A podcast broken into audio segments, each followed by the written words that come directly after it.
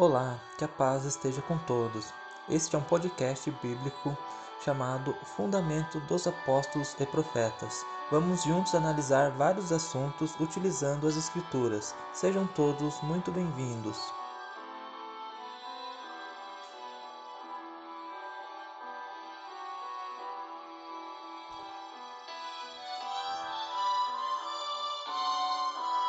Seja com todos, caros ouvintes, nossos acompanhantes, sinceros estudantes da Palavra de Deus. Eu me chamo Samuel Cordeiro, estou aqui com vocês hoje também com meu irmão Jefferson e nós vamos tratar de um assunto bem interessante que causa muita polêmica, né? várias ideias em nossos dias né? de religiosos sobre as profecias do livro do Apocalipse. Paz seja contigo, irmão Jefferson. E esse tema, creio que todos concordamos que é um dos mais. Que, onde foram mais criados mitos em cima, né, devido a toda a vontade do homem, né, em figurações como cavaleiros literais, irmão Jefferson tantas outras figuras, né? Então as pessoas acabam fantasiando muito sobre esse tema. Meu irmão Samuel, paz seja convosco a todos os nossos ouvintes, a todos que nos acompanham por este canal. Desde já desejo que todos sejam muito bem-vindos a nosso canal, nosso método de estudo. Hoje nós vamos estudar sobre a introdução ao Apocalipse. Vamos fazer um modo que vocês possam entender da forma mais simples possível, mas vamos estudar sobre este livro. Vamos ver alguma coisa sobre história, sobre geografia. Então vamos aprender nas escrituras sobre o Apocalipse. Não vamos ali se amedrontar como fazem os religiosos que têm medo desse livro. Muitos até dizem que nem lê o livro, mas é um livro espetacular, é um livro muito bom que fala de toda a história da igreja, desde a morte de Jesus Cristo até seu retorno e até o reino milenar aqui na Terra.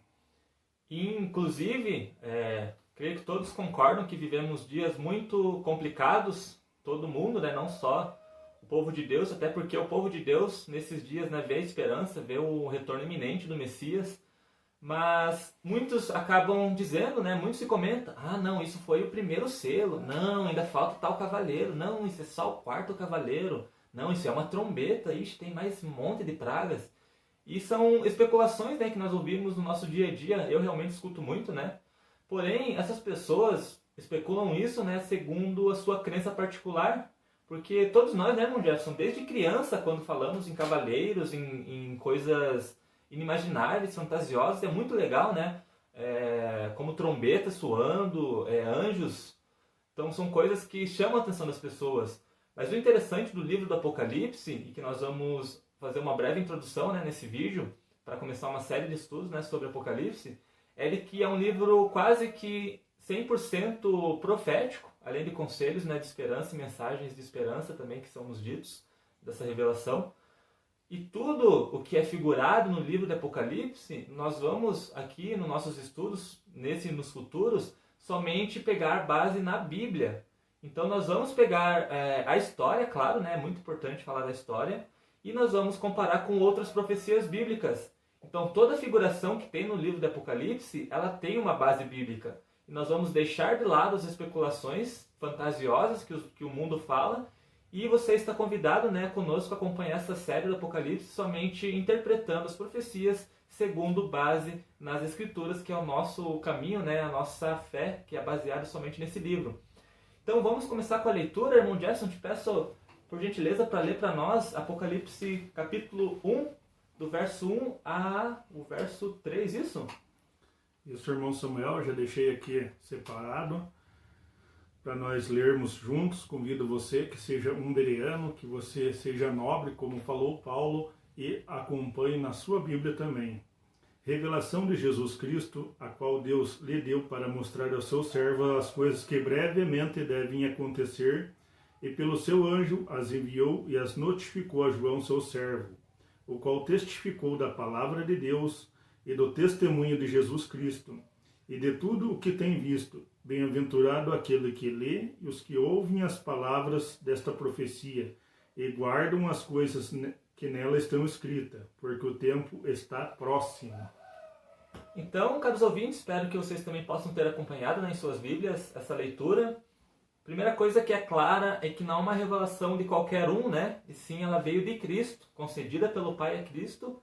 E Cristo, através do anjo, notificou a João, apóstolo, né? Quando nós vamos comentar aqui um pouco sobre também. E João escreveu, e hoje nós temos em nossas mãos, todos né, que tem uma Bíblia e tem o livro do Apocalipse, né? Em suas mãos, chegou até nós pela graça e misericórdia do nosso Deus. E antes de nós falarmos um pouco né, do contexto histórico do que foi escrito na profecia, um pouco do apóstolo, é bem importante três regras muito é, determinantes no estudo desse livro. A primeira regra que nós devemos ter em mente é que esse livro ele foi escrito há quase dois mil anos atrás.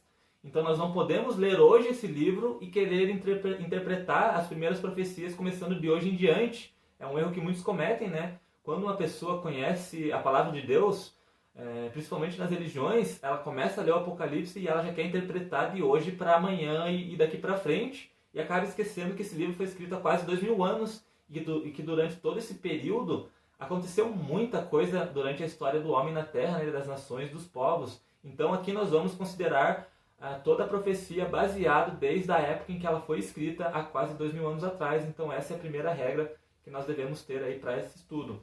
A segunda regra que nós precisamos ter e entender é que ela é quase 100% figurada. Isso nós vamos provar aqui pela Bíblia, que cada figura de linguagem ela tem uma interpretação segundo as Escrituras, né, que foi algo que eu já comentei aqui também. E a terceira e última regra para nós entendermos o Apocalipse é de que é, ele traz uma série de profecias por exemplo, né, tem as sete igrejas da Ásia, tem os sete selos, sete trombetas, né, e por aí vai. Porém, ela não está numa ordem determinante de tempo.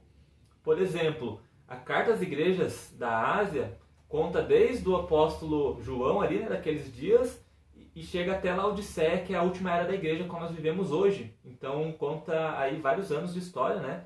Porém, quando nós vamos aos outros estudos, por exemplo, dos selos, aí a gente já não pode começar da era de Laodiceia, né? A gente tem que pegar todo o contexto histórico desde João.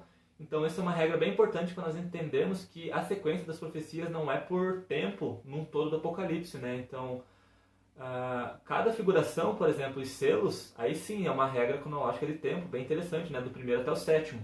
Mas aí quando começa outra profecia, por exemplo, primeira, segunda, terceira, quarta trombeta, né? Daí já é um período de tempo determinado também para aquelas profecias. Então isso é bem importante nós entendermos também para que possamos chegar ao conhecimento da verdade do que nos revela o livro do Apocalipse. Irmão Jefferson, é, como nós lemos ali, né, apóstolo João escreveu por revelação de Jesus Cristo e João ele estava num, num período de sua vida muito complicado quando escreveu esse livro, né? E eu quero que você fale um pouco para nós e para os nossos ouvintes sobre o contexto histórico desse livro tão importante que é denominado Revelação, né, o Apocalipse. Quero aqui com os irmãos e com os ouvintes que estão nos acompanhando ler o João, ler aqui o que João escreveu em Apocalipse 1:9. Eu, João, também vosso irmão e companheiro na aflição e no reino e na paciência de Jesus Cristo, estava na ilha de Patmos, por causa da palavra de Deus e pelo testemunho de Jesus. Então vamos analisar aqui um contexto muito importante para essa introdução. João pregava o evangelho em muitos lugares, segundo a, o, a ida de Messias, quando falou que ide por todo o lugar e pregai o evangelho a toda criatura. João e ali os muitos dos cristãos na época sofreram perseguição pelo império vigente na época. A ilha de Pátimos, hoje, ela se encontra ali no mar Egeu. A ilha de Pátimos, até separei aqui algumas anotações que quero compartilhar com os irmãos a respeito do Apocalipse. A introdução ao Apocalipse, como é o título do vídeo, ela nos traz o seguinte: Apocalipse, a palavra grega cuja tradução é revelação. Por que, que muitos não gostam de estudar esse livro? Porque olham para a ficção científica e imagino um cenário apocalíptico, segundo dizem. Eu, quando vejo essa, essa, essa citação, até me dá vontade de rir. Cenário apocalíptico. O que seria esse cenário apocalíptico? Seria um cenário revelador, então? Porque isso que é a tradução de Apocalipse. Hoje, nós que estamos inseridos aí aprendemos as escrituras, nós temos muitas palavras que ela vem do grego para nós. Então, Apocalipse, ela quer dizer revelação. Ele é o último livro escrito no Novo Testamento, escrito em grego koiné, língua comum usada na época para escritos destinados ao povo.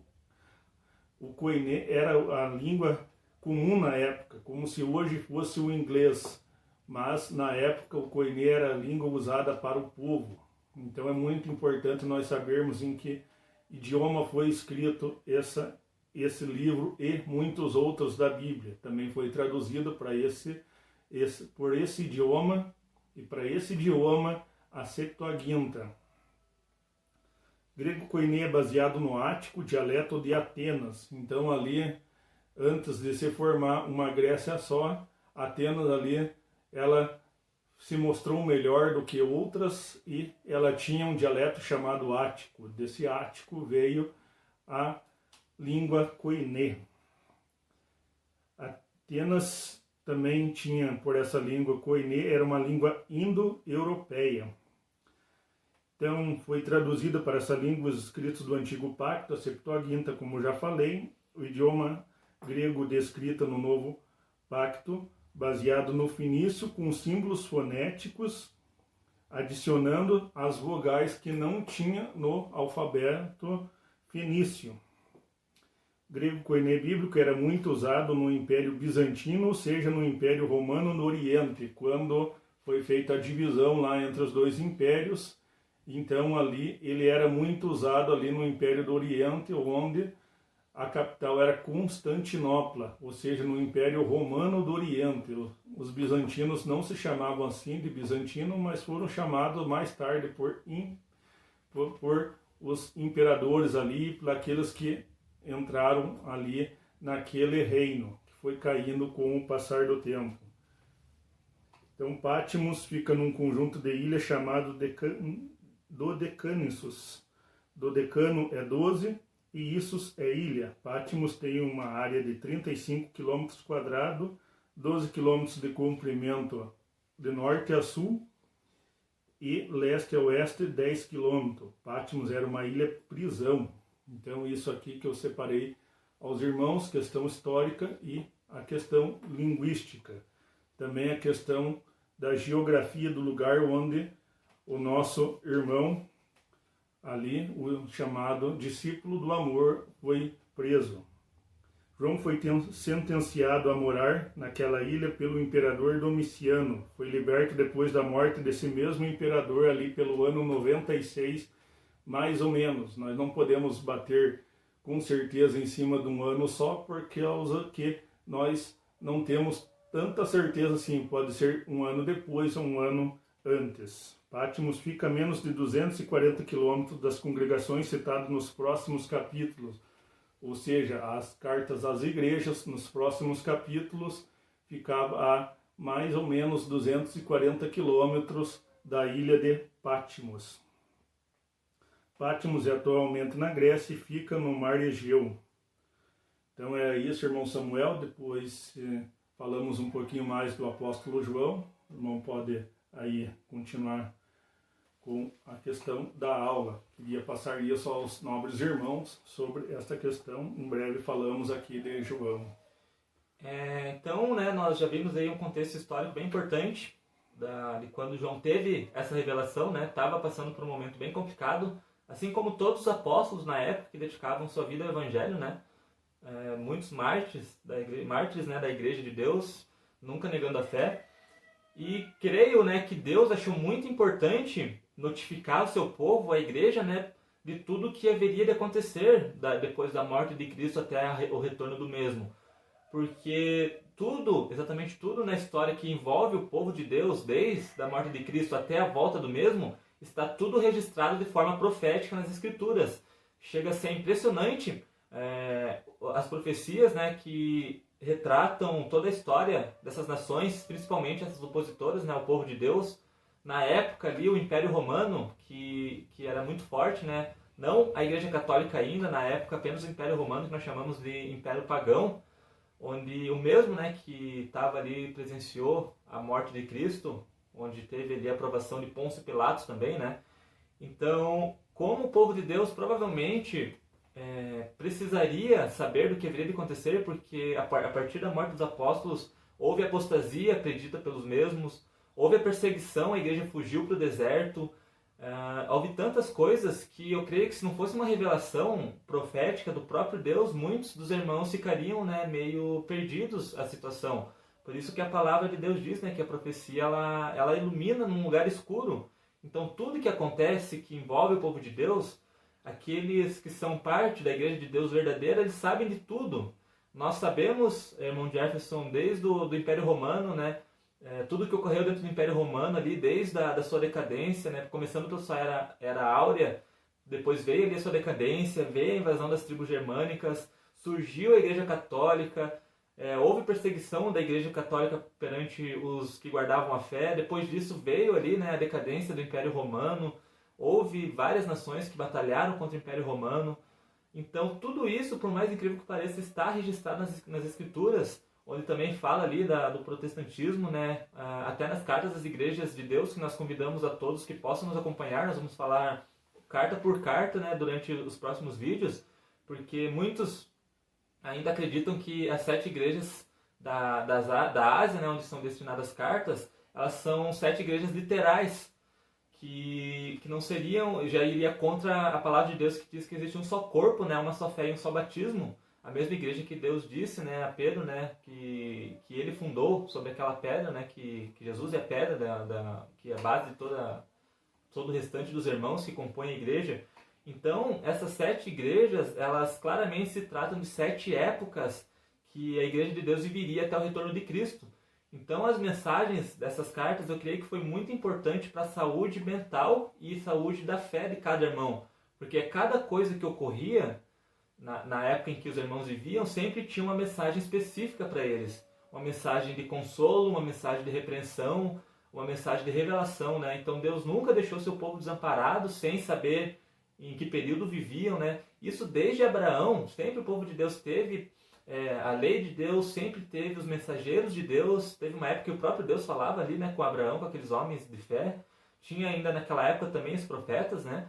É, que sempre falavam do que haveria acontecer. Depois de Abraão, veio ali os reis, os profetas, né? Samuel ali também foi juiz, profeta de Israel. Então Deus nunca deixou o povo dele sem saber o que ia acontecer. Desde o, do, da época da igreja, da, da antiga né, aliança, que era a, a comunidade de Israel, sempre houve os profetas, e agora, né, na Igreja de Deus, após Cristo, sempre houve as profecias e os apóstolos, né, e o dom da profecia também. Então, Deus ele nunca abriu mão do conhecimento do, do que haveria de acontecer para os seus escolhidos, e por isso que a Igreja de Deus resistiu no deserto, passou por várias coisas, né, e hoje está aí firme forte, e os sinceros na obediência à palavra de Deus sabem onde exatamente estamos no tempo, né? Só não dizemos o dia que Jesus volta, nós não sabemos o dia nem a hora, mas nós sabemos a época, e isso é muito claro pelas escrituras, portanto, né, convido a todos a nos acompanhar aí nos próximos vídeos, principalmente, onde nós vamos praticamente, né, se retratar a história da humanidade aí, referente somente estudando o livro do Apocalipse. É, irmão Samuel, então nós não podemos ter aí, ter em mente só uma visão do que as religiões falam, que as religiões aí nos pregam. Vamos ter em mente que nós devemos ser nobres, devemos ser bereanos, estudar a palavra com um olhar profético ali, vendo na história, na geografia, onde estão citadas tais, tais localidades, tais lugares, as referências. Vamos estudar muito bem para nós não sermos enganados pelos falsos profetas, por falsos pastores. Não vamos cair no conto da carochinha, como dizem. Vamos estudar a palavra de Deus Vamos pedir sempre que o Teu Santo Espírito nos ensine, nos guie, nos mostre o caminho. Gostaria aqui também de, com os irmãos, nós lermos aqui mais alguma coisa sobre João, apóstolo. João, escritor de Apocalipse, é o mesmo escritor do Evangelho, que leva o seu nome das três cartas pastorais de 1 João, 2 João e 3 João. É bem provável que ele escreveu as cartas em Efeso por volta do ano 98. João foi liberto depois da morte de Domiciano. Quem sucedeu tal imperador foi Nerva, também chamado de apóstolo do amor, tendo escrito muito sobre isso em suas cartas, exemplificando como ele se dirigia a seus irmãos e futuros leitores. Então a gente separou pouca coisa aqui do que a gente acha nas escrituras, do que a gente acha na história, lembrando sempre que a história é o nosso norte das profecias. Mas é isso, caros ouvintes. Encerramos por aqui. Já desejo a paz a todos, né? Que você possa ajudar, ajude a, a divulgar a palavra de Deus para que todos possam acompanhar nossos próximos estudos, né? Além daqueles que já fizemos anteriormente. Paz seja contigo, irmão Jefferson, e até o próximo estudo. Amém, irmão Samuel. Paz seja convosco. Até o próximo estudo. É isso, né? Não esqueça de ajudar a Igreja de Deus, né, a espalhar a mensagem da verdade para que as pessoas saiam né, das ilusões que infelizmente vai acabar deixando muita gente de fora do reino de Deus. Paz a todos e até a próxima.